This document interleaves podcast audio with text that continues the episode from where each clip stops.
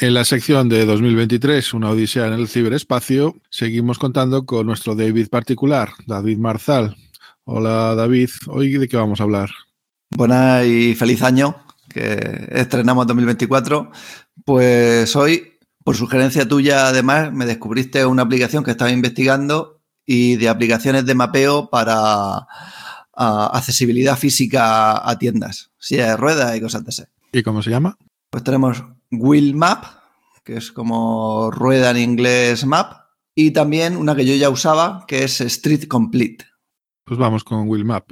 Vale, Wheel Map tiene versión para iOS y para Android, no está en F-Droid y usa como base principal OpenStreetMap, que es la parte que tiene más de software libre. Pero aparte lo que usa son como 7-8 proveedores diferentes para enriquecer los datos. O sea, si GIAR, que creo que era el, mapa de Nokia o otras páginas específicas tienen esos datos, los importa a los que ya hay en OpenStreetMap. Y entonces te deja desde la aplicación o desde la página web ver si un local, si una tienda es completamente accesible, medianamente accesible o nada accesible. ¿Has hecho la prueba de intentar etiquetar algún local? Sí, es muy fácil. O sea, porque está hecho específicamente para eso a diferencia de Street Complete, entonces es como un semáforo, rojo, amarillo y verde. Y luego en gris te sale lo que está por mapear. Y solo son tiendas, porque tú en Street Complete puedes mapear prácticamente todo lo que existe, sea las calles, la acera, el paso de peatones, cualquier cosa que exista en OpenStreetMap. Pero en Willmap está enfocado y aparte lo dicen que están hechos así a posta en solo tiendas, para que alguien pueda saber antes de ir si esa tienda va a poder pasar con la silla de ruedas, va a necesitar ayuda o, que no lo haga. Mm. Y lo hace muy bien porque te deja, por un lado, consumir los datos, o sea, tú puedes simplemente ver esa información, o te deja rellenarlo tú.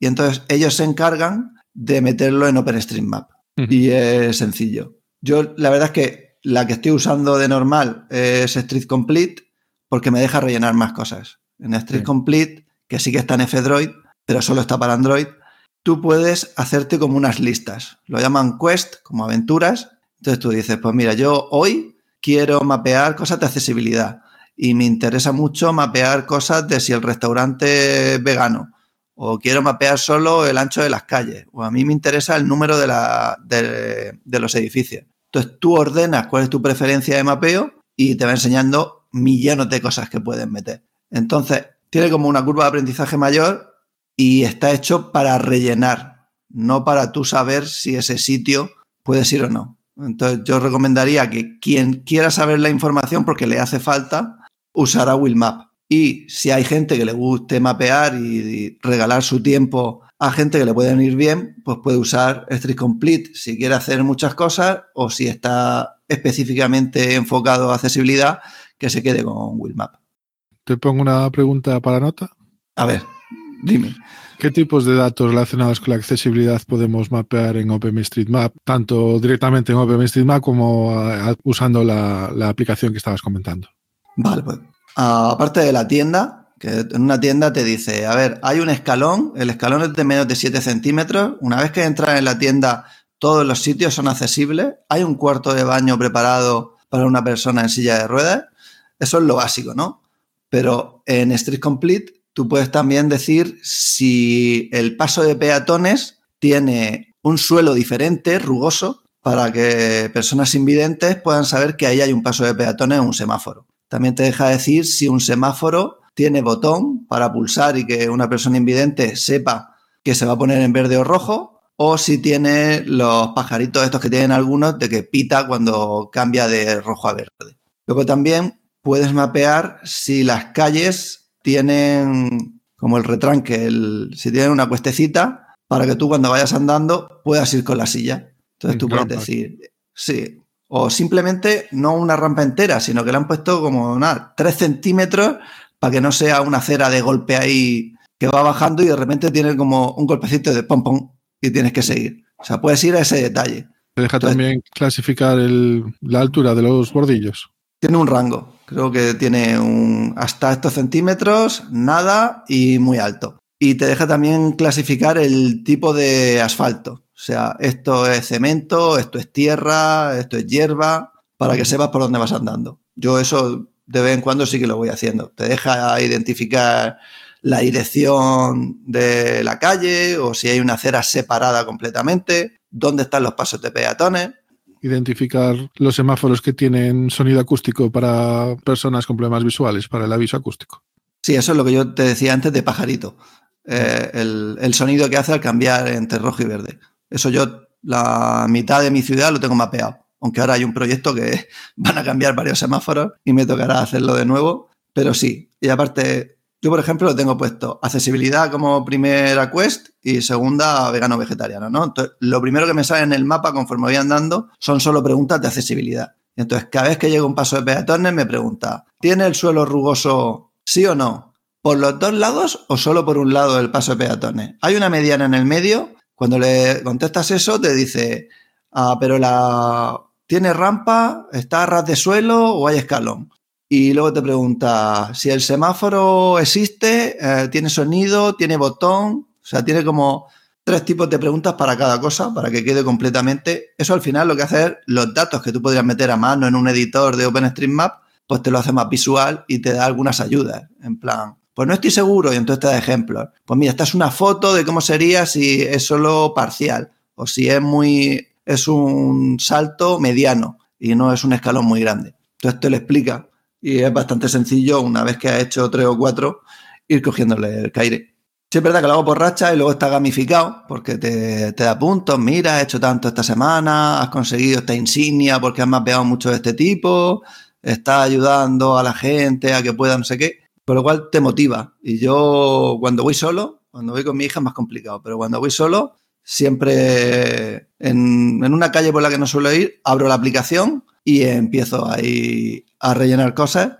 Lo que no he llegado a ver, porque en, en Willmap sí que puedo ver cuando relleno eso, si un restaurante tiene aseo para menos válido. Pues yo eso lo puedo ver. Pero todo esto de la acera, de si hay salto, no hay salto, lo de los semáforos, eso a día de hoy no sé dónde lo verías. O sea, lo puedes ver en OpenStreetMap, pero eso no es una cosa muy útil del día a día. O sea, no te vas a estar metiendo en OpenStreetMap y viendo los semáforos. No he encontrado una aplicación tan sencilla como Willmap para el resto de cosas. Mm, sí, bueno, podrías hacer tú una explotación de datos a través de aplicaciones, pero que no son súper sencillas. Hay que tener algún pequeño conocimiento. Eh, Willmap, comentar también que es accesible a través de la web, a través del navegador, del ordenador. También podemos ver el mapa y planificar nuestra ruta sin, sin, si lo queremos ver en grande. No hace falta usarlo solamente en el, en el móvil. Es donde recomiendan meter nuevos sitios. O sea, si hay una tienda que no existe, te recomiendan que pases de, la aplicación móvil y vayas directamente a la parte de arriba a la derecha de la web que pone eh, insertar un nuevo sitio y dicen que es más amigable a la hora de rellenar los datos, que es lo que ellos luego van a, transferir a OpenStreetMap para tener los datos sincronizados. Seguiré investigando la parte de visualización, porque yo ahora mismo donde tengo más experiencia es en mapear, en mm. darle la información a la gente. Amigo. Tenemos la parte de las tiendas, pero Claro, me falta el saber cómo puede la gente que le hace falta saber lo de las aceras, a ver si hay un Willmap. Lo seguiré investigando y si lo encuentro lo pondré por aquí. Lo mismo gente que realmente le hace falta ya lo conoce la aplicación y no lo pueden decir. Sí, supongo que también alguno de los navegadores, con, o sea, los, GPS que nos van guiando, alguno tendrá funciones para que nos vayan cantando este tipo de, de características. Por lo menos los que son más abiertos y configurables y que tiran de OpenStreetMap.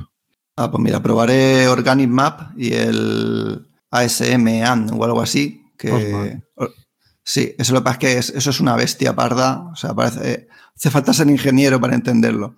me, lo quité porque tenía demasiada funcionalidad. Pero lo probaré de nuevo a ver si tiene eso. Sí, tiene bastantes menús, pero eh, claro, a la vez es muy configurable y, te deja configurar muy bien. Después también, si no conoces, a través de Overpass Turbo, también se pueden hacer consultas rápidas eh, y te genera el mapa y te coloca los puntos, está muy bien.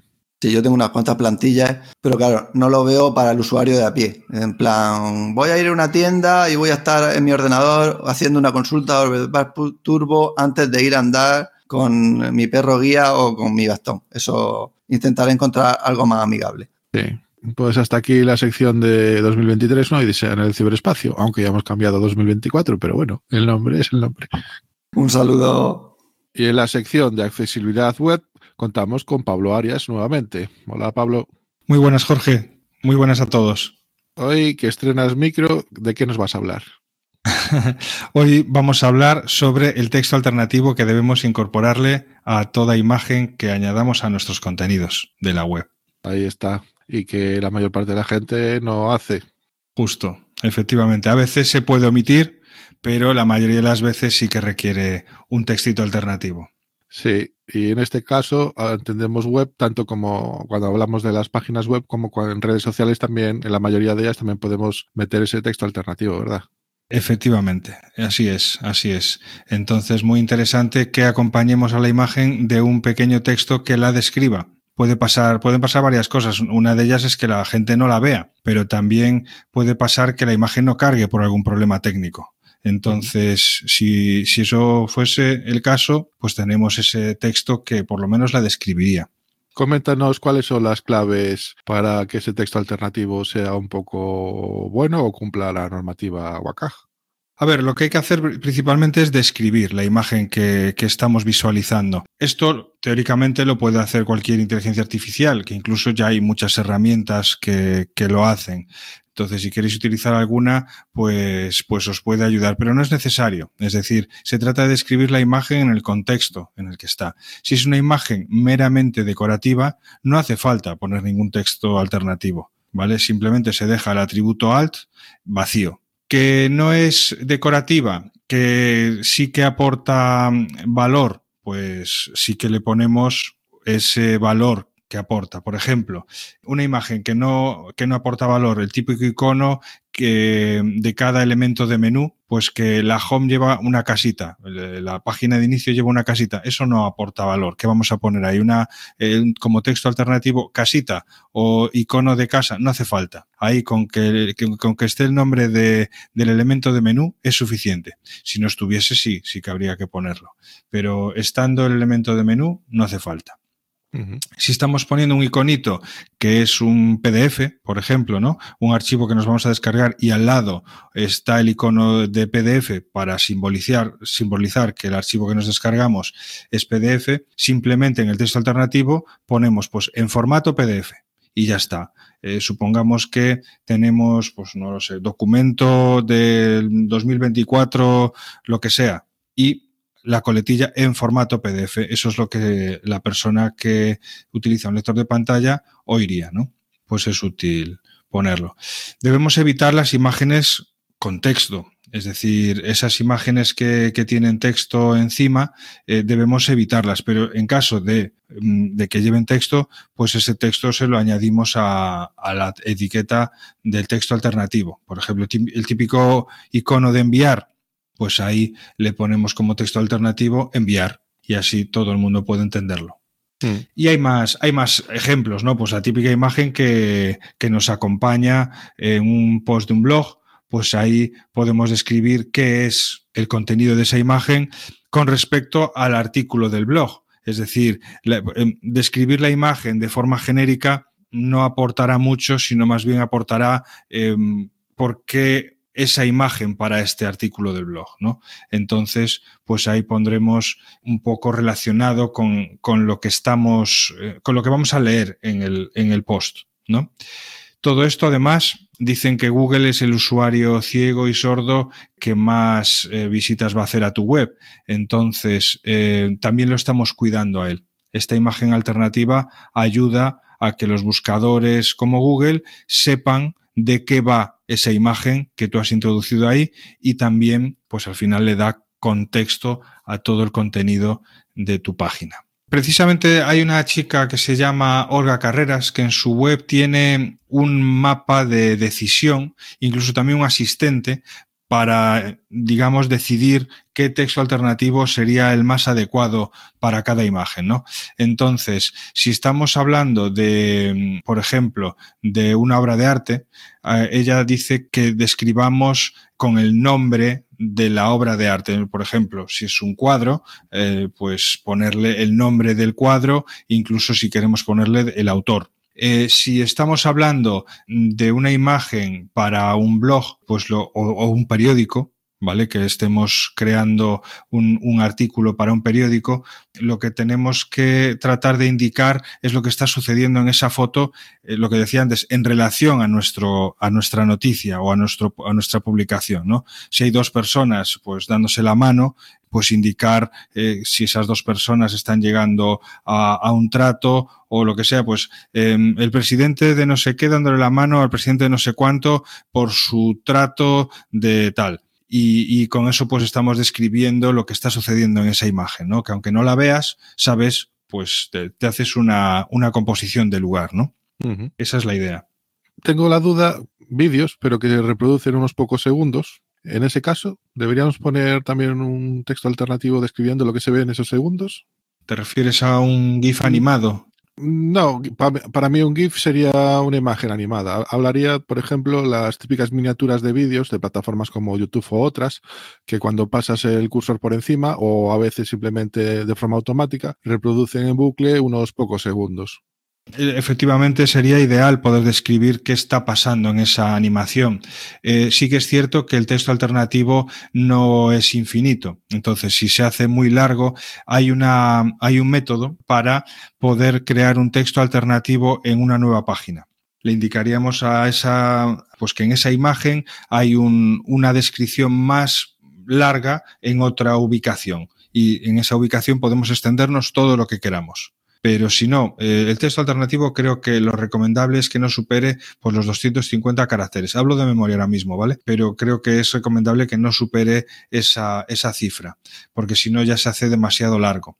Es interesante que no sea repetitivo. Es decir, no, no debemos repetir el título del artículo en el texto alternativo de la imagen. ¿Vale? Es más bien describir la imagen, porque si no, no estamos aportando nada hay imágenes que pueden ser un poco más difíciles de describir. Por ejemplo, un cuadro, un gráfico en el que haya datos o un cuadro en el que haya pues un gráfico de, de barras o ya sea un gráfico también de tipo eh, circular, ¿no? De segmentos. Ahí es un poco más, más difícil de escribirlo.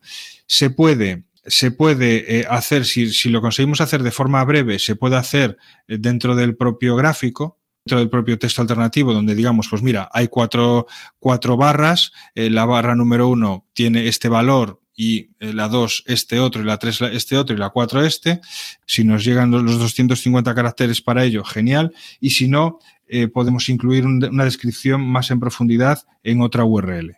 Mi duda entonces quedaría con las típicas infografías que son un poco extensas, que ahí a lo mejor los 250 caracteres no, no nos llegan. Claro, las infografías, lo suyo es documentarlas, es decir, eh, las infografías, como decía antes, no es interesante incluir texto dentro de las imágenes. Sé que las infografías son precisamente eso, pues una imagen que incluye dentro eh, múltiples textos. Esto tenemos que tratar de evitarlo porque los lectores de pantalla no, no lo van a entender los buscadores tampoco a priori tienen tienen el conocimiento para poder hacerlo, pero no van a invertir su tecnología en leer las imágenes, al menos de momento, que yo sepa. Eh, lo, que debemos, hacer es escribir ese texto a mayores en la página que estamos visualizando. Es decir, el que, el que está en la infografía, ese texto que esté también escrito en la propia página. De esa forma, pues nos evitamos tener que hacer un texto alternativo gigante, sino más bien es la propia página ya es descriptiva de la imagen. Y la, imagen, a la imagen le podríamos poner, pues, infografía sobre el texto que aquí hemos, eh, o que vamos a poner o que hemos puesto. Supongo que con estas pautas ya seremos capaces de generar todos los textos alternativos que nos hagan falta. Sí, en la página de usableaccesible.com, que es la de Olga Carreras, están estos dos asistentes que os comentaba y en mi, en mi web tenéis enlaces directos a ella. En mi blog tengo un, un artículo de accesibilidad que hablo sobre este tema de las imágenes, entre otras cosas, y están enlaces a ambos, tanto el diagrama de toma de decisión como el asistente, que te va haciendo preguntas y te dice, pues esta imagen forma parte de un enlace o botón, sí o no. Y le das a, le vas respondiendo a las preguntas y te va indicando cómo cumplimentar ese texto alternativo. Y en lo referente a las imágenes, ¿qué resolución mínima es la aconsejable para cumplir los estándares de accesibilidad? Bueno, eh, resolución mínima yo entiendo que no hay como tal. lo ideal es utilizar el tamaño de las imágenes al tamaño que vamos a, en el que se van a visualizar. Es decir, no usarlas ni mucho más grandes ni mucho más pequeñas. Si el tamaño que, en el que se va a visualizar la imagen, vamos a suponer, es un icono, no vamos a subir ahí una fotografía hecha con nuestro móvil con 18.000 megapíxeles. No tiene sentido al igual que tampoco tiene sentido una imagen que se va a visualizar pues a todo lo ancho de la pantalla, subirla con un tamaño mini que pues eh, se noten los píxeles. Entonces, lo ideal, subirlo al tamaño al que se va a utilizar. Ahora mismo es cierto que es difícil eh, saber a qué tamaño se va a utilizar esa imagen teniendo móviles, tabletas y, ordenadores tanto portátiles como de escritorio, ¿no? O incluso y, televisores de 90 pulgadas. Efectivamente, y televisores de 4K o incluso 8K, ¿no? Entonces, lo que sí nos permite hacer la tecnología web es definir una imagen eh, para determinados tamaños. Eh, iba a decir una imagen para cada tamaño, pero eso es un poco locura. Entonces, eh, podemos definir no solo una imagen, si quisiéramos, si esta imagen es, es importante, podemos definir un, un tamaño para móvil, un tamaño para tableta, otro para ordenador y otro para televisor de super resolución. Todas las, todos los tamaños que queramos podemos definir. A lo mejor con uno nos llega, sino dos, tres, cuatro, los que necesitemos. Y supongo que el vídeo será tres cuartos de lo mismo, ¿no? En función del tamaño de que lo vayamos a ver, lo subiremos con, con resolución adecuada. Efectivamente, de hecho, a ver, lo del vídeo ya es un poco, ya es ir un poco más allá, porque como bien sabes, los reproductores eh, como YouTube o similares te suelen adaptar la resolución pues a tu ancho de banda, al tamaño de tu dispositivo, etcétera. Se adapta, se adapta a la circunstancia. Pondremos también los enlaces que comentabas en las notas del programa y hasta aquí la sección de accesibilidad web con Pablo Arias. Perfecto, pues muchas gracias Jorge y muchas gracias a todos los oyentes. Y estamos en la sección de otros mundos, otras realidades con Thais Pousada. Hola Thais. Hola, buenas noches. ¿Y de qué mundos y de qué otras realidades nos vas a hablar hoy? Pues hoy vamos a dedicar el espacio a hablaros de la comunicación aumentativa, que no alternativa, ahora os explico las diferencias, y de un recurso gratuito que tenemos online, que es el portal de Arasac, que es el portal de comunicación aumentativa y alternativa de Aragón. Porque SAC son las iniciales de sistemas aumentativos y alternativos de comunicación. De comunicación, efectivamente, sí. Y la, diferencia que hay entre la comunicación aumentativa y alternativa es que la aumentativa, digamos que complementa o apoya al lenguaje oral o la escritura, pues por ejemplo, las personas que utilizan los pictogramas para comunicarse es un apoyo a esa comunicación, mientras que la comunicación alternativa es el uso de otro código para comunicarse. En este caso es una, se trata de una sustitución completa del lenguaje porque este está ausente. Entonces, ejemplos de la comunicación alternativa sería la lengua de signos o eh, el braille, que eh, hoy precisamente estamos grabando en 4 de enero, es el Día Internacional de Braille. Mm, que es el día que nació el inventor del braille, tengo entendido. Luis Braille, sí. Sí, sí. ¿Por qué es tan importante la comunicación para los humanos? Porque sin ella no estaríamos haciendo este podcast y el hecho de comunicar no solo implica eh, las palabras, sino implica pues que una persona emite un mensaje eh, hacia otras personas o hacia otra persona y se intercambia algún tipo de información que puede ser escrita, puede ser visual, puede ser oral, puede ser por gestos o puede ser por dibujos que representan acciones u objetos y que son los pictogramas. Porque somos bichos sociales, ¿no?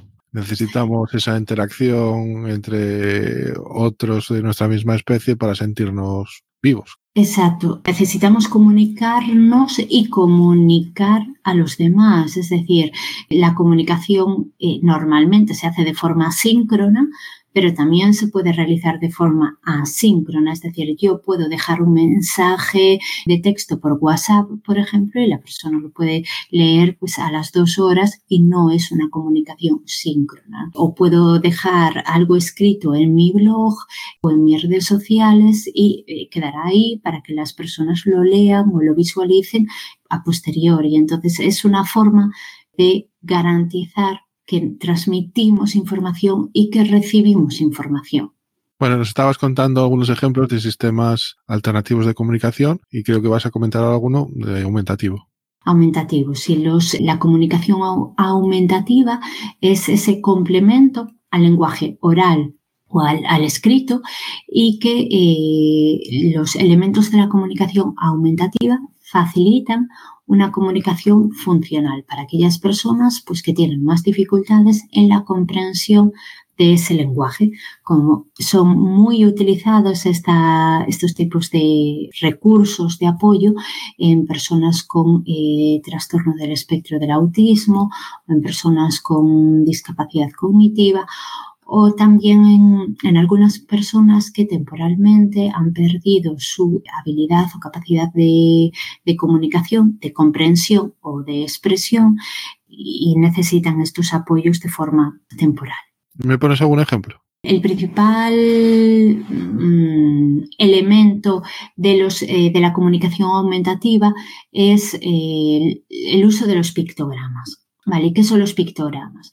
Bueno, pues los pictogramas son eh, dibujos que eh, pueden representar conceptos, verbos, emociones, acciones y también pues preposiciones o elementos conectores de lenguaje y que, al igual que con las palabras, eh, los pictogramas permiten construir frases y permiten también pues, que personas que tienen dificultades en, la lectura y la escritura pues, se puedan comunicar de forma eh, activa puedo escribirlos de una forma un poquito más vulgar. Son dibujos que representan conceptos que al verlos mm. realmente transmiten lo, una acción. simplemente con verlos lo entendemos muy rápido qué quiere representar ese dibujo. Sí, el ejemplo más claro de pictogramas es cuando vamos a un aeropuerto y vemos los, un aeropuerto de, de Rusia, un aeropuerto de Egipto, vemos un conjunto de símbolos, por ejemplo, el símbolo del, del aseo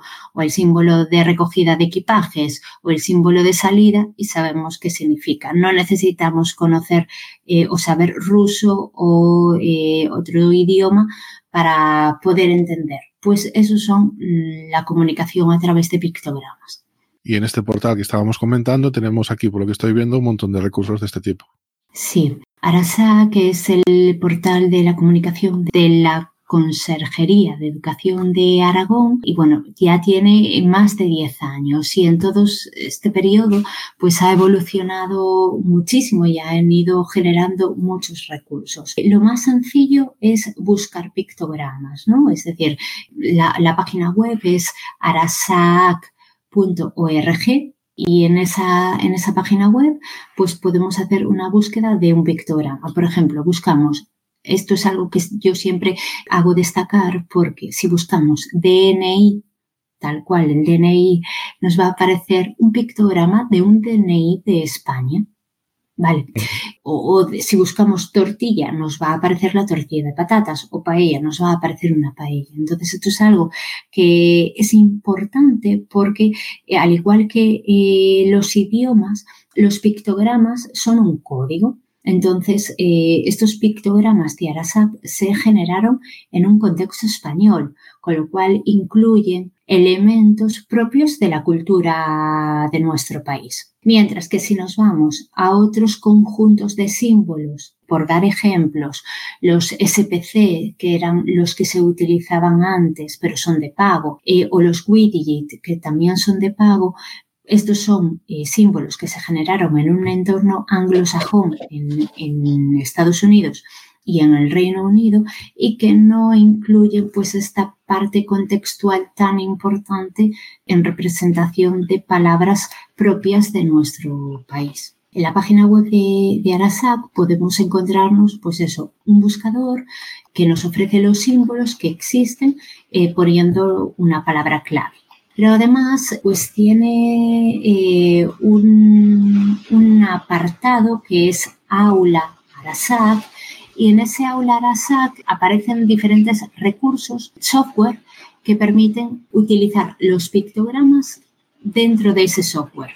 Y me explico. Pues, por ejemplo, nosotros utilizamos el Word, Word o el LibreOffice para escribir documentos de texto. Arasac tiene una herramienta, un software propio que se llama AraWord. Cuando lo instalamos en el, en este exige instalación, ¿vale? No funciona online, exige instalación. Entonces, cuando es gratuito, por supuesto, y cuando lo instalamos en el eh, ordenador e importamos todos los pictogramas, cuando escribimos un texto, por ejemplo, me gusta el chocolate, pues al mismo tiempo aparece en el documento los pictogramas que se corresponden con me gusta el chocolate.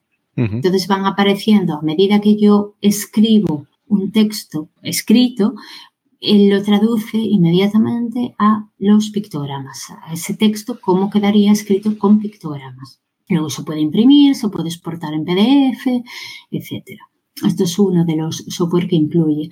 Otro software interesante que es también muy utilizado por personas con, con TEA es la elaboración de agendas. Entonces, para eso tienen un software que es Pictogram Agenda.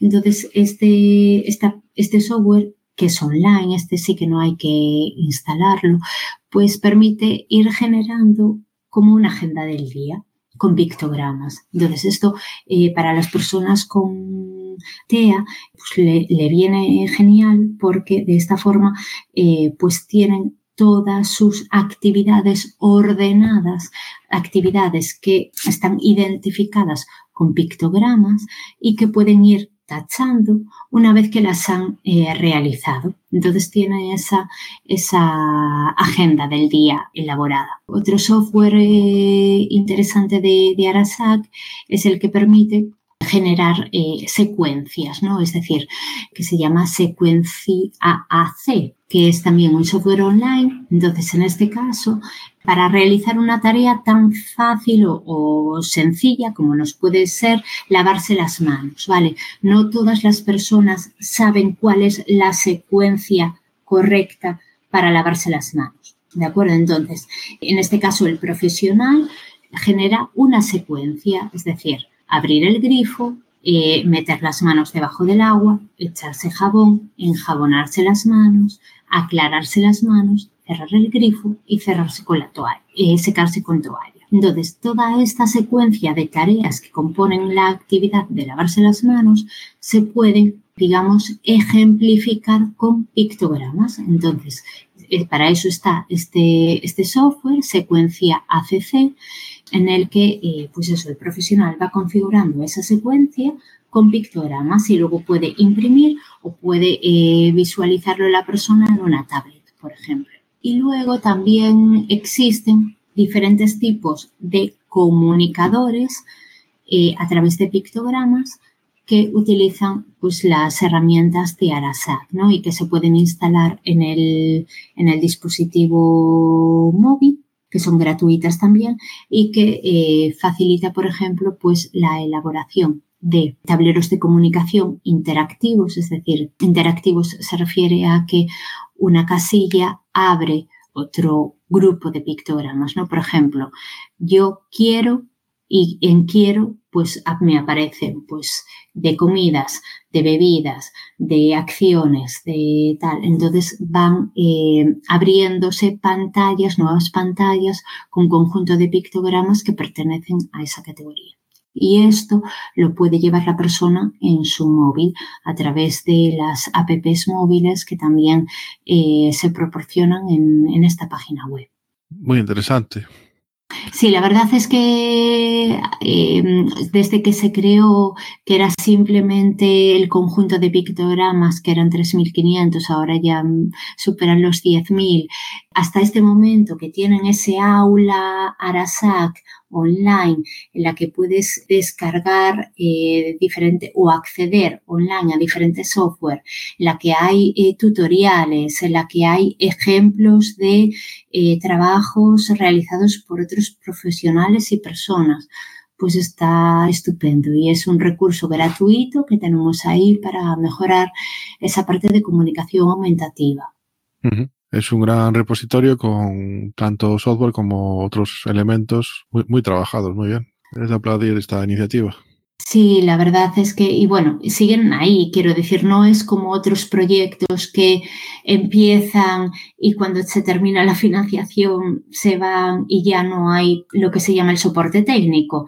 Estos eh, al final eh, están ahí, es un grupo de trabajo financiado por, por la Consejería de, de, Educación de Aragón y lo bueno es que tienen muchos colaboradores y colaboradores de diferentes países. Es decir, Arasac nació en España, pero ahora mismo ya los pictogramas también ya están generados para portugués, inglés, bueno, todas las eh, lenguas oficiales de España, francés, bueno, tienen por todo el mundo. Y, claro, al, tener tanta eh, comunidad que trabaja con, estos pictogramas, al final se van generando recursos que las eh, personas también comparten. Entonces se genera una biblioteca online muy grande que podemos aprovechar. Y muchas veces no hace falta crear nada nuevo, sino que ya lo tenemos ahí en esa biblioteca. ¿no?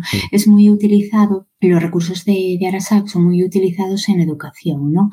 para generar contenidos educativos o para ajustar los contenidos a un lenguaje más fácil o a eh, traducir los contenidos que se tienen que dar en una asignatura básica a lenguaje eh, aumentativo con pictogramas. Pues hasta aquí la sección de Tais Pousada. Hola, ¿qué tal? Soy Marcorino, Marcos para los amigos, y hoy me gustaría hablar sobre algo que he decidido llamarlo tamaños y posiciones. Mm, voy a contar mi experiencia de uso con dos cosas, eh, digamos, que utilizo con bastante frecuencia. Uno, la función de ampliar la pantalla del, del entorno de escritorio que utilizo, que es XFCE, que básicamente, por si no lo sabes, es mantener la tecla Alt apretada y mover la rueda del ratón.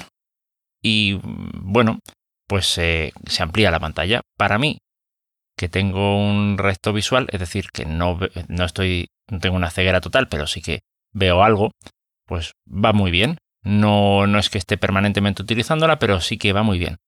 Eh, y debo agradecerle este conocimiento a Víctor, que es otro participante del, del podcast, porque él fue el que me dijo, oye, mira, a ver, prueba esto, mantén la tecla alta apretada y luego en la rueda de ratón. Y digo, ostras, qué, qué, guay, ¿no? Entonces, pues sí, desde aquí mi agradecimiento, en su día se lo di, por supuesto, pero desde aquí mi agradecimiento público por, por, esa, por esa enseñanza, Víctor. Otra cosa que, que utilizo es la terminal. yo sé que hay mucha gente por ahí que es muy reacia a utilizar la terminal, que me he encontrado eh, gente que incluso critica el hecho de que haya emuladores de terminal, que eso es una cosa, yo que sé, un engendro que, tiene Linux. Todo lo contrario, para mi gusto. O sea, es lo mejor que me puede haber pasado. En Windows eh, sí me gustaba utilizar el símbolo sistema, pero me quedaba muy corto por el tema de comandos. ¿Vale? Eh, no había mucha documentación, o por lo menos yo no la encontraba en ese momento. Y, y la verdad es que venía, viene muy bien que hasta para casi lo último que se te pueda ocurrir, haya un comando. ¿Y por qué me interesan tanto los comandos? Pues porque son bastante predecibles una vez que los conoces. Ya sabes en qué parte de la pantalla está el resultado que buscas. Eh, pues yo qué sé, por ejemplo, cuando hago podcast hago mm, normalización de sonoridad. No sé cómo decir esto. Esto es básicamente una, eh, una forma de asegurarte de que todos los audios suenen eh, al mismo nivel que la persona que lo escuche sienta que está escuchando un audio y otro al mismo nivel y que no hay una diferencia muy grande entre uno y otro, ¿vale? Pues hay un, bueno, hay un comando que bueno, vale para eso y para muchas cosas más, que es ffmpeg. Claro, cuando yo hago, eh, cuando yo utilizo ese comando con los argumentos correspondientes y todo, eh, claro, genera una salida, un, sí, la salida del comando, es decir, eh, lo que te pone como respuesta a ese comando. Y claro, tú ya sabes qué línea tienes que buscar, dónde está en la pantalla. Eh, claro, eso no te tienes que calentar la cabeza, fuera de que tampoco tienes que necesariamente ir a utilizar el ratón. Quizá, si estoy en un emulador de terminal, pues para, para darle con la rueda, para subir y bajar con la rueda del ratón o cualquier cosa de estas, pero por lo demás no necesito el ratón para nada más. Y si sabes mecanografía, pues la verdad es que es una comodidad para mí, que tengo que estar pues a unos 5 centímetros de la pantalla con unas gafas para poder, eh, bueno, 5 o a lo mejor unos 10, 10 15 centímetros como mucho eh, de la pantalla para poder verla, pues la verdad es que va muy bien. Va muy bien porque evidentemente la pantalla completa nunca llegas a verla, o sea, puedes verla, pero no con la definición que te gustaría. Y entonces, pues el saber que las cosas están en un sitio concreto eh, va muy bien, la verdad. Yo definitivamente. Eh, yo diría que si se hiciera bien, la terminal es una de esas cosas que tranquilamente se podrían, digamos, con un buen lector de pantallas, se podría promover el uso de la terminal entre personas ciegas y, por supuesto, con discapacidad visual. Para mí, eh, es definitivamente una de esas cosas por las que, independientemente de que Linux sea software libre, que eso pues también tiene su peso, vamos, por supuesto, es una, la razón principal, pues definitivamente eh, la segunda razón es porque hay una terminal y hay un ecosistema de, digamos, de comandos o instrucciones, como le llaman algunos, eh, que, que, están, que están muy, muy, muy, muy bien. Así que nada, eso es lo que quería compartir por aquí. Un saludo. En esta ocasión traemos KD Neon a nuestro laboratorio. Vamos a ver qué características tiene de accesibilidad, desde que arrancamos el CD hasta instalarlo y ver qué experiencia, qué facilidad nos da. He estado tres semanas, unas tres semanas más o menos, usando KDE mm, con cierta normalidad. Os comento, ¿os apetece estar cinco horas? Podría dar el tema, seguro, pero creo que lo vamos a dejar por ahí en unos cuantos minutos. Y para ello vamos a ir a las características básicas que toda persona con problemas visuales o la gran mayoría necesita, o aquellas cosas básicas que hacen un entorno cómodo. Arrancamos la ISO y que vemos pues una pantalla fondo negro con un logo. Sería de agradecer que nos indicara que debemos pulsar una tecla y nos mostrará no solo el menú que hay para lenguaje, idioma, teclado, también incluyo uno de accesibilidad piensen que un usuario novel o que nunca ha conocido Linux le vendría de ayuda, de ayudaría. Son pequeños detalles que estaban antes en otras distribuciones o que están en otras distribuciones y que por aquello del minimalismo desaparece. El usuario, recuerden, no es adivino y lo que no se ve no está.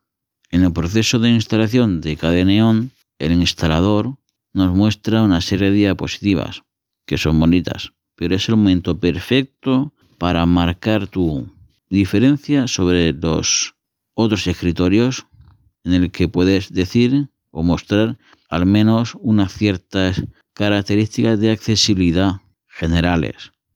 Un aspecto imprescindible para personas que tienen dificultad visual es tener un zoom que funcione y que lo que haga lo haga bien. En Cadeneon eso está en un sitio bastante escondido, que tiene que ver con efectos de escritorio, cuando en realidad quizá debería estar en algo asociado a accesibilidad de escritorio. Pero bueno, no seré yo quien diga dónde debe ir, pero en efecto de escritorio regular. Cuesta de encontrar y el funcionamiento mm, deja bastante que desear. En otros escritorios podemos, tenemos la opción de, mediante algún una tecla más scroll, tener un zoom que lo podemos variar con facilidad en cualquier momento. Esta posibilidad no se puede hacer hasta el momento y que yo haya visto en KDE Podemos cambiar las teclas, pero no con el ratón. Algo curioso es el atajo de teclado que no recuerdo cuál es el original porque lo he tenido que modificar de lo incómodo que es. Dependemos de la tecla eh, más y menos junto a otras teclas, pero solamente funciona, actúa en la parte del teclado. En la parte del teclado, los que tenemos un teclado grande con todas las teclas, el más menos que hay en el teclado numérico, en ese no funciona. No sé por qué. Creo recordar que hay dos opciones de cómo se mueve el puntero en la pantalla. Una que es proporcional, es decir, que si vemos de una esquina a otra, con un factor determinado de, de aumento, digamos por ejemplo un 20%, el puntero del ratón coincidirá cuando muestre la esquina, coincidirá el puntero. Parte, cuando esté en el centro, el puntero estará en el centro. Parece lógico que el puntero o los temas del puntero del ratón tengan colores llamativos, naranja, amarillo, verde, azul, rojo, en lugar de punteros de color negro o blanco. Se echa de menos ese tipo de, por lo menos que tenga una opción.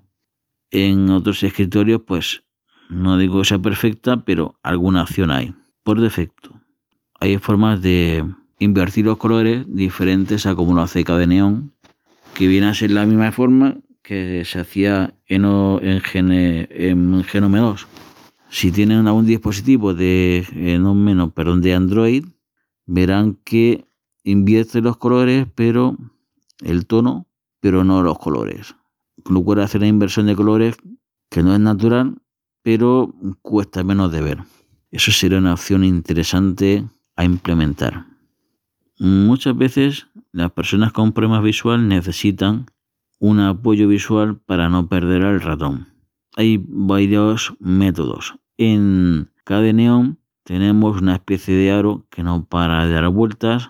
Yo entiendo que la persona que lo ha hecho lo ha hecho con la mejor intención del mundo, pero una cosa es un apoyo visual que nos ayude a encontrar el puntero y no, pues eso, una especie de aro dando vueltas.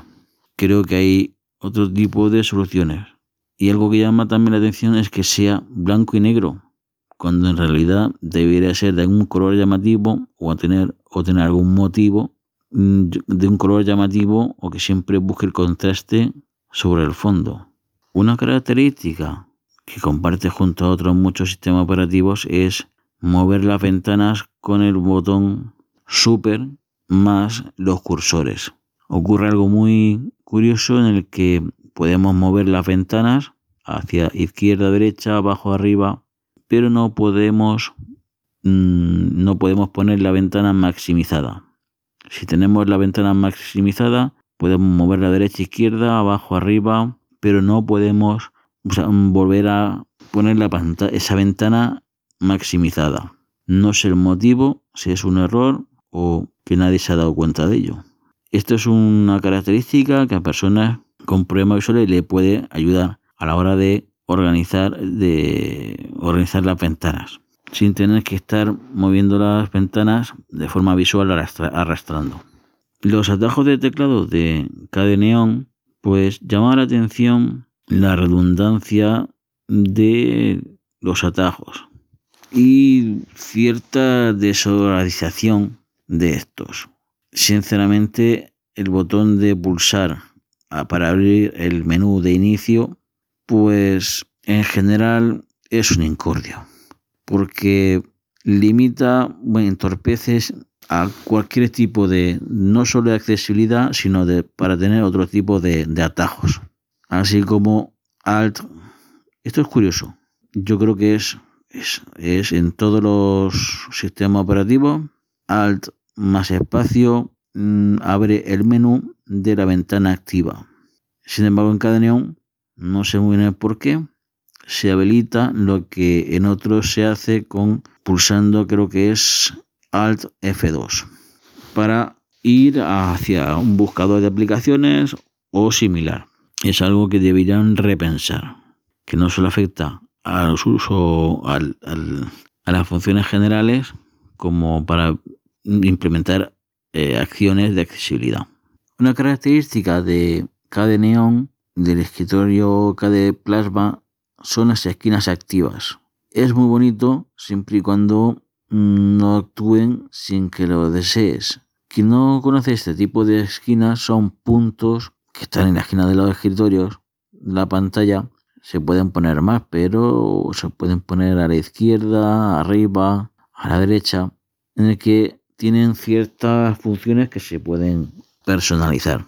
Cuando se emplea un zoom, ocurre que sin querer, de forma involuntaria, con el puntero tocamos esos puntos y entonces salta y eso hace pues que tengamos que mover el ratón para que se esconda o dar un teclado para eh, anular la acción que salta automática. También cabría la posibilidad de un comportamiento semiautomático, es decir, que visualmente avise que estás en, esa, en ese punto, en esa esquina activa, pero que tengas que darle al, al ratón un una pulsación a asignar para que esa acción, para que ocurra esa acción que tiene programada.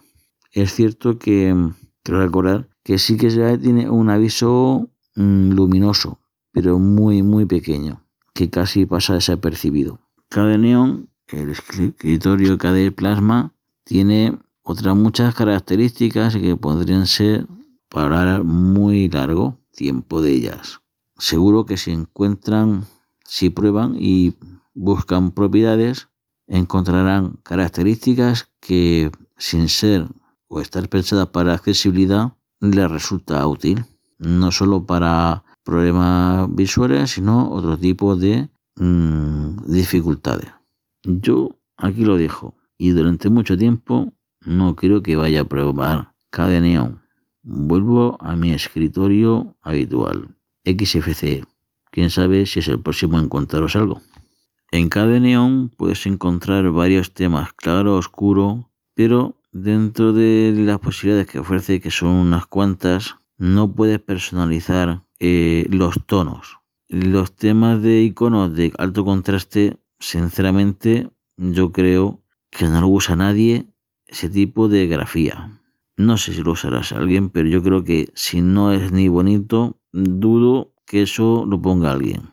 Por lo menos yo he consultado a personas de misma problemática y no lo usa nadie, ese tipo de perfil. En cuanto a colores oscuros, pues mm, a veces hay personas que por su problemática no ven bien en oscuro y blanco o blanco y oscuro, sino que necesitan tonos intermedios. En Genome 2, pues eso se podía hacer de un modo muy fácil. Se puede elegir el, el color que uno quisiera, tanto para las fuentes como para el fondo de la pantalla, perdón, de la ventana. Y eso en en KDE parece que te dan un tema y es, no sé, es algo sorprendente que no se pueda personalizar de manera sencilla. En el escritorio de KDE Neon podemos configurar el teclado de forma que al pulsar un atajo de teclado, éstas se iluminen o nos sugieran qué letras o qué pulsadores podemos tener asociados a esa tecla.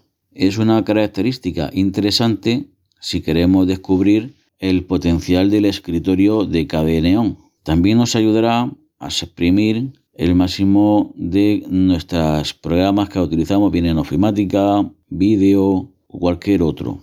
Y dado que la accesibilidad es parte del escritorio, seguro que será siempre un plus el conocer estos o que nos ayude a encontrar esos atajos, sobre todo cuando empezamos a utilizar un escritorio como KDE Neon. Desafortunadamente no lo puedo probar porque el teclado que tengo no tiene LED, el cual es necesario que sean independientes por cada pulsador. Cuéntanos cómo es tu experiencia si tienes la suerte de tener uno de estos teclados. Curiosamente, esta característica de encender las teclas para completar atajos también se encuentra en Genome. Pues el banco de pruebas diría que en esta ocasión KDE Neon necesita mejorar mucho.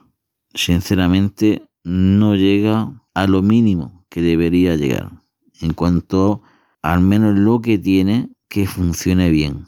Lo siento, pero así es. Hasta la próxima, con otro escritorio.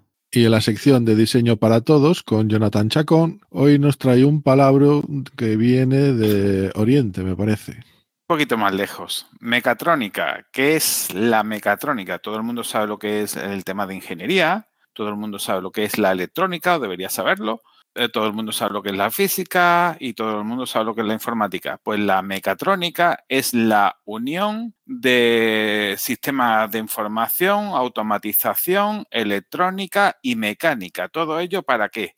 Pues para construir robots, sistemas domóticos de asistencia, prótesis ortopédicas, todo lo que se nos pueda ocurrir que esté fabricado en metal o plástico o resinas. Y de ahí viene todo este tema de, mecatrónica y el open source. Todo el mundo puede pensar que la mecatrónica es solo privativo. En una gran parte es así, pero no del todo. La mecatrónica empezó allá por los finales de los 60, no recuerdo mal, 68 o 69, y en el 75 tuvimos el primer club de computación libre, tanto para fabricar hardware y software, y fue el Homebrew Computing Club.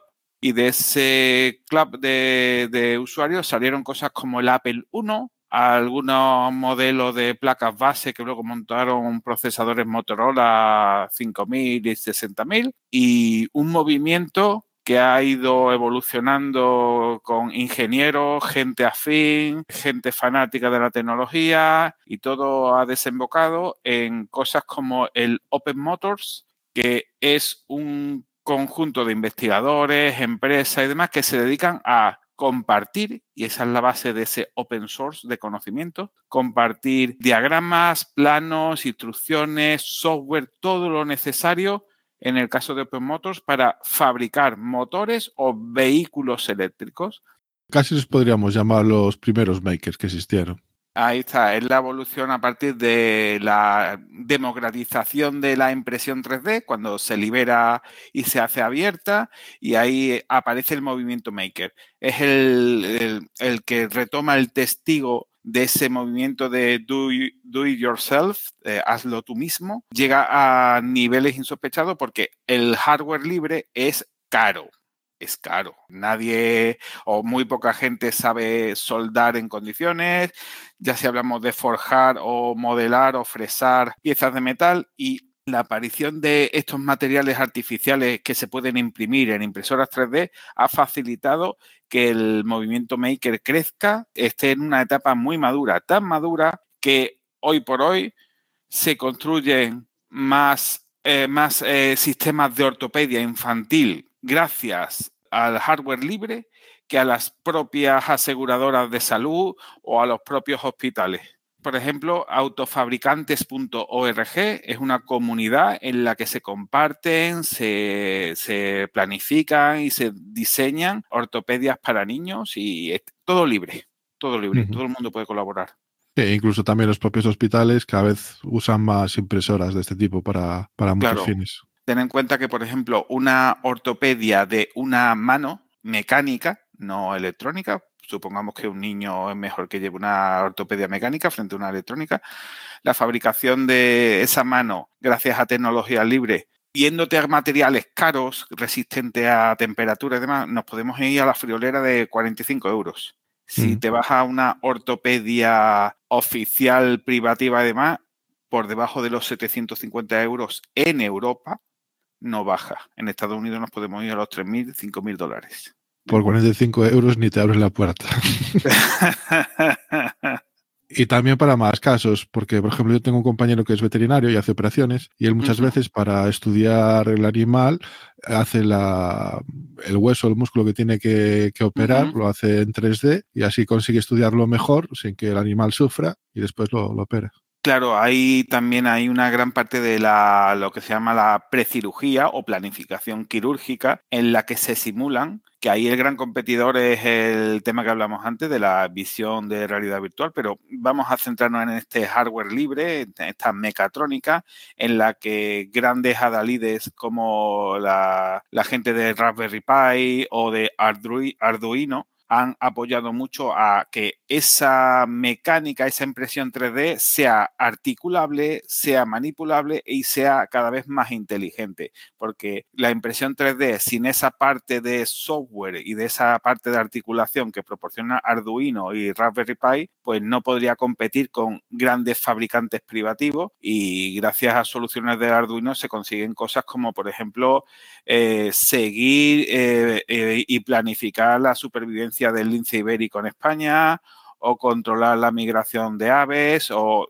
cosas tan increíbles como el control domótico de una residencia de ancianos en Serbia o Croacia. Y todo con tecnologías libres, muy baratas y no olvidemos la parte de accesibilidad. Al ser libres, son muy adaptables, muy modificables y muy eh, mejorables por la comunidad. Habiendo comunidad, aparece la posibilidad de, dar feedback que proporcione eh, esa experiencia de, oye, necesitamos accesibilidad. Y, por ejemplo, eh, la impresión 3D, por comentarte dentro de la comunidad de personas ciegas, se utiliza mucho para la reproducción de objetos eh, que nos permitan a personas ciegas entender cómo es un objeto que no se puede apreciar bien con el tacto, por ejemplo, cómo es el Taj Mahal o el, el edificio Chrysler o por ejemplo, cómo es simplemente la ecografía de un feto dentro del vientre de, su madre. Una madre que sea ciega, quiere ver a su hijo, lo mismo que cualquier madre sin discapacidad visual, pues a través de impresión 3D y de forma muy barata se puede hacer una reproducción en relieve de esa ecografía. Y a veces tampoco es necesario elaborar elementos que tengan una complejidad muy grande, porque Thais, otra compañera de este programa, está en un grupo en el que ayudan también a personas con problemas de discapacidad, de accesibilidad, haciendo a veces cosas con estas impresoras 3D muy básicas, pero que para estas personas les resuelven problemas del día a día. No sé, por ejemplo, a la hora de comer o a la hora de interactuar con cualquier objeto, pues algún utensilio que se fabrica con estas impresoras, pues pueden ayudar a cierto tipo de personas con alguna discapacidad motriz. Claro, ahí está el tema de lo que se llama los congresos de bajo coste, como suelen realizarse en Albacete una vez al año, donde con soluciones libres diseñan y fabrican objetos como, por ejemplo, una pinza muy larga para gente que no se puede agachar o gente que está en silla de ruedas y no tiene movilidad en la cintura, o un enhebradores dirás tú, enhebradores de agujas, no, por ejemplo, enhebradores de para poder meter tu brazo en el, en el hueco de la manga de la chaqueta. Hay gente que no tiene movilidad ninguna y le den un brazo y en el otro no. Pues todo tipo de dispositivos, artilugios, objetos, pulsadores, por ejemplo, eh, un pulsador oficial, un pulsador eh, para que la gente lo entienda, es el típico timbre de mesa que se utiliza en los concursos de la tele para decir yo lo sé. Pues eso para personas con muy poca movilidad, gracias a un poquito de Arduino y, ¿qué te digo yo? Dos CDs de estos de grabar viejos, pues mm. puedes convertirlo en un pulsador con un pequeño circuito que cierre la corriente y mande el, clic al software. Pues todo esto, movimiento maker, movimiento bajo coste y mm. tecnología libre. La verdad que eh, sirve también para retroalimentar a la industria tanto la privada como la comunidad eh, científica y de universidades para entender qué es lo que necesita la gente e incluso aprender a con una tecnología que se pensaba para un uso, eh, se descubre muchísimos más usos y muchísimas más posibilidades. Y espero que en estos años futuros, gracias a la IA también, pues esa gente sea capaz de, realizar incluso en sus casas, teniendo una máquina de impresión de estas 3D, algunos elementos sin tener conocimientos de, ni de ingeniería, ni de 3D, ni nada de nada. Hombre, te puedo decir que eh, esta gente de autofabricantes.org, varias gente del movimiento Maker está enseñando a módulos de inteligencia artificial a, diseñar cosas y estos módulos de inteligencia artificial o sistemas de conocimientos para inteligencia artificial están mejorando diseños ya existentes en las comunidades donde se comparten y, por ejemplo, eh, enfocados para ahorrar material de, impresión o para reforzar la dureza o la sostenibilidad o incluso eh, están apareciendo comunidades de hardware libre que crean comunidades eh, ecológicamente sostenibles gracias a, este, esta unión del hardware libre y la inteligencia artificial, porque están aprendiendo a que sistemas de riego, control de la luz, todo tema de domótica para el exterior, no solo para el interior de los edificios, se gestione mediante una IA para hacerlo lo más económico y lo más ecológico posible. Sí, incluso también alguna de estas máquinas de impresión 3D, en muchos algoritmos que tienen de control para que la precisión de la pasta que, ponen sea más precisa, pues también ya incorporan IA, porque el mayor problema de las máquinas pequeñitas es que las vibraciones, el movimiento del brazo, hace que a veces no sean todo lo precisas que deberían ser, y gracias a, estos algoritmos, pues consiguen que ese chorro de líquido que van echando que sea pues más preciso. También hay un tema de mejora de la usabilidad de estas propias impresoras. Por ejemplo, Prusa en las últimas versiones ya está metiendo sistemas de autogestión y automantenimiento, que por ejemplo para las personas ciegas no viene muy bien porque procesos de calibración de, la boca o control de, para cuando se atasca, pues eh, para una persona ciega es bastante complicado, pues ya se están incorporando a las últimas versiones de Prusa eh, sistemas para tanto detectarlos como para resolverlos. Yo no quiero plantear aquí un futuro apocalíptico, pero estamos hablando que ya las máquinas se están construyendo a sí mismas. Bueno, yo te digo una cosa, eh, teniendo en cuenta que si las máquinas se construyen a sí mismas para ayudarnos a las personas, bienvenidas sean.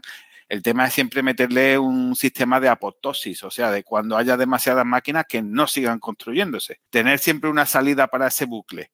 Entonces, yo siempre digo que los cuchillos no matan, los que matan son las personas que empuñan a los cuchillos. La tecnología eh, nos está ofreciendo muchas oportunidades y, y, visto que la sociedad solo habla de inclusión y de accesibilidad cuando es campaña electoral o cuando tienen que cumplir una responsabilidad social corporativa, la tecnología cada vez sí va siendo más responsable socialmente y va siendo más inclusiva. Así que yo sigo apostando por un mundo más tecnificado y más social.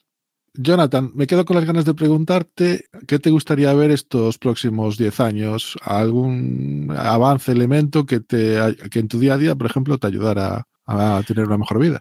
Pues dos elementos. Hay un tema para las personas con dependencia o movilidad reducida, como puede ser una persona en silla de ruedas o con muy poca movilidad, o incluso una persona ciega que necesita asistencia para moverse de forma segura y autónoma, que sería un asistente personal, llámalo robot, llámalo androide, llámalo perro robot, llámalo eh, wearable con inteligencia, lo suficiente para que una persona ciega no tenga por qué salir con un bastón o un perro guía o una persona en silla de ruedas con tetraplegia pueda vivir sola sin necesidad de otra persona. ¿Por qué?